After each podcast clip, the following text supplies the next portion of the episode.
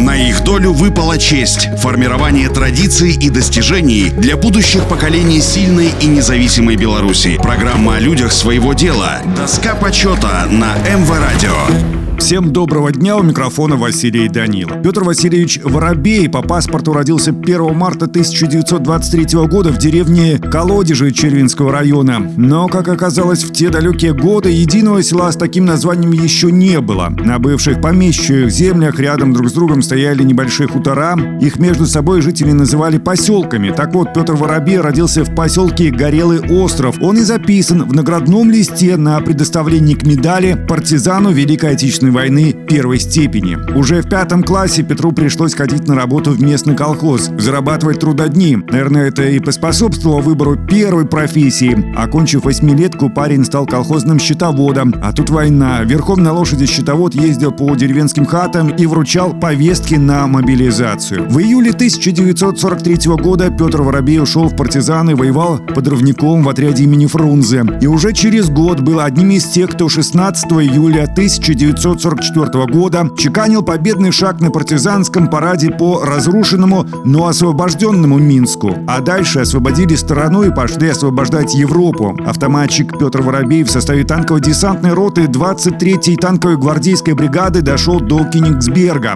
День Победы встретил в Горьковском танковом училище. Затем Петр Васильевич вернулся в Колодеже. Нужно было поднимать родную деревню. Сначала устроился учетником на машино-тракторную станцию и снова, как в детстве, стал стал зарабатывать трудодни. В 1948 году пошел в лес промхоз. Работал на валке, раскрежовке, потом возглавил бригаду, которую смог вывести в передовики. В его бригаде впервые в лесной промышленности БССР применили аккордную систему оплаты труда, внедренную затем повсеместно. При такой системе зарплата работника рассчитывается исходя из количества произведенной им продукции и ее качества согласно действующим сдельным расценкам. За значительные производственные успехи, достигнутые в выполнении плановых заданий, Президиум Верховного Совета СССР в 1966 году присвоил Петру Васильевичу Воробей звание Героя социалистического труда. К его многочисленным фронтовым медалям добавились «Золотая звезда» за доблестный труд, а позже «Ветеран труда».